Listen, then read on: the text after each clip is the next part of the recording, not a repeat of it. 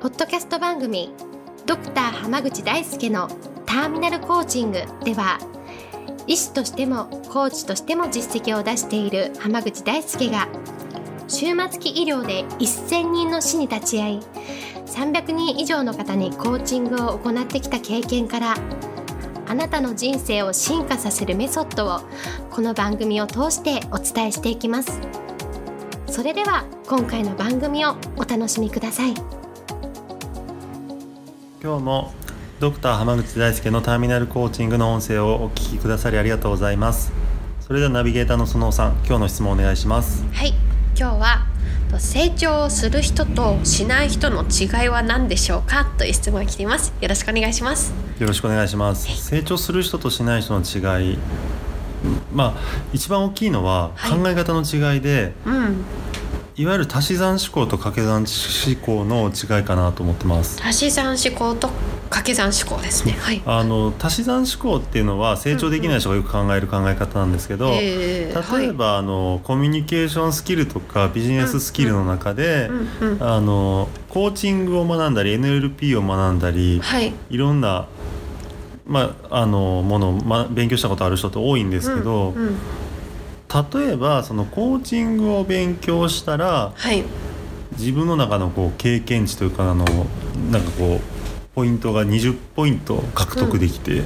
うん、別の勉強例えば NLP を学んだら30ポイントとかななんちゃらの資格を取ったら40ポイントみたいなあ、はい。はい、何かを新しく1個学ぶと自分の実力にこうプラス何ポイントされるみたいな発想をしてる人が足し算思考の人なんですよ。はい。はい、だからあの何かを学んだけどうまくいかないとなんかこういうのが足りてないんじゃないかって言ってひたすらセミナーに通って新しい資格を取ったり勉強したりをし続けるんだけど結局全然成果出ないっていう。おなるほど、まあ、成長するように頑張ってはいるんだけどなんかなんだろう。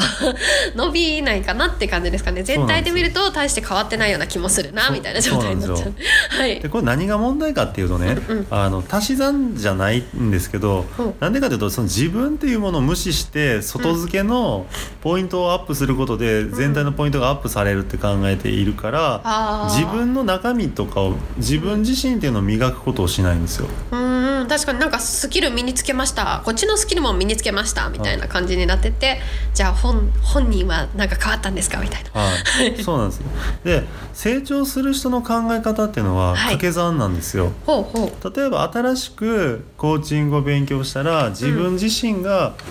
の実力っていうのがかける1.4になる。とか NLP を学ぶとかける1.1になるみたいな自分に掛け算していくっていう発想の人っていうのはどんどん成長するんですよ。へえなるほど。そっちの方が成長するんですか？そうなんです。なんでかというと掛け算思考だと、はい、自分が手を抜いて1以下の実力になると、うんうん、掛け算するたびにどんどんちっちゃくなっていくじゃないですか。そうですね。小数点以下のこう世界に行っちゃいますからね。例えば僕は結構今までいろんなあの自己啓発セミナーとか、うんうん、ビジネスのセミナーとかいろいろ行ってきましたけど、はい、そこでやっぱりすげえ手抜いてる人多いんですよ受講生の中で。ほうほうほう。それは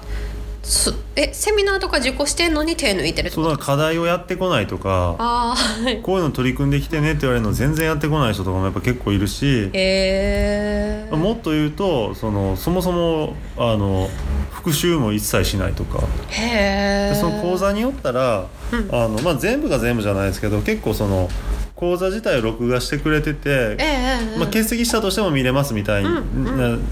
ことやってくれる人多いですけど、はい、あのけ、まあ、別に欠席してなくたって復習で僕は講座に申し込んだら、うんえー、まあ、平均したらその大体1か月に1回とかなんで、うんうん、まあ45回は見ますよ。おお結構見ますね。見ます見ます。だ週に1回以上は絶対見てますもん。ええー、同じものは何回も見るとか、ね、そうですそうです。おおはい。見まくってます。へえ。でそれぐらいやって、えで出された課題もやるし、うんうんうん、別に課題出てなくたってこれやってみようっていうのがあればややるしっていうふうに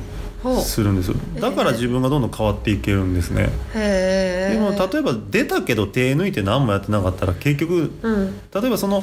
その講座自体が自分の実力を倍にしてくれる可能性を秘めたすごい講座であったとしても、はいはい、でもじゃあ自分の実力が1としたら、うんうん、1×2 で2でしょ、はい、まあそれでも要は受ける前と後では成長してるじゃないですか、そうですねでも自分が手抜いて0.2とか0.4しかなくて2なんだったら、うんうん、結局のところかける2したところで手抜いて実力がないんだったら 0. いくつにしかならないんですよ、うん、まあそうですね確かに。だったらもともと1があったとしても出し惜しみをして 0. いくつで挑んだらもともとよりも時間を無駄にしてる分マイナスなんですよ、うん、確かにそうですね。でここに気づいてないからみんないろんなことを勉強してる割に成長しないんですよ、あ確かに。やる時はじゃあもう全力の自分でやれっていう感じ。そうだから少なくとも1、えー、自分の中の100%は出した状態で挑まないといけないしもっと言うとだから、えーその実力を倍にしてくれるんだったら、うん。うん、自分の限界を超えた1.1とか1.2で挑んだら、うん。うん、すごい結果になるわけじゃないですか。そうですね。それを繰り返していくとものすごい成長するんですよ。あ確かにそうですね。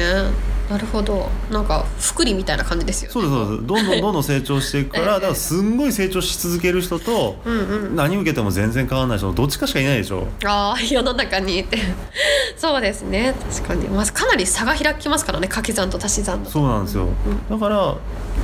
意外とその発想の転この転換だ自分自身が変わらなきゃいけないその講座を通じて自分自身が変わらなきゃいけないんだっていうところをすごく大事にしないといけないんで、だから僕のそのターミナルコーチングの講座だったら、そのあなた自身が変わらないといけないんだよっていうのを受講生に対して常に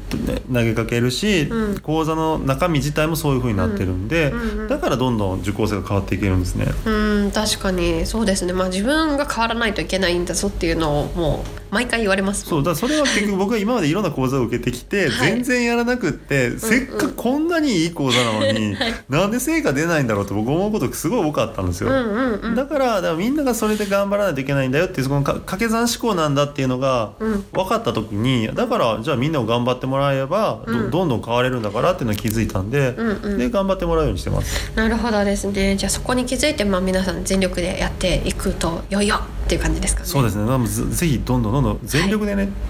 本当に挑んでほしいなと思います。はい。ありがとうございます。今日はこれで終わります。ありがとうございました。ありがとうございました。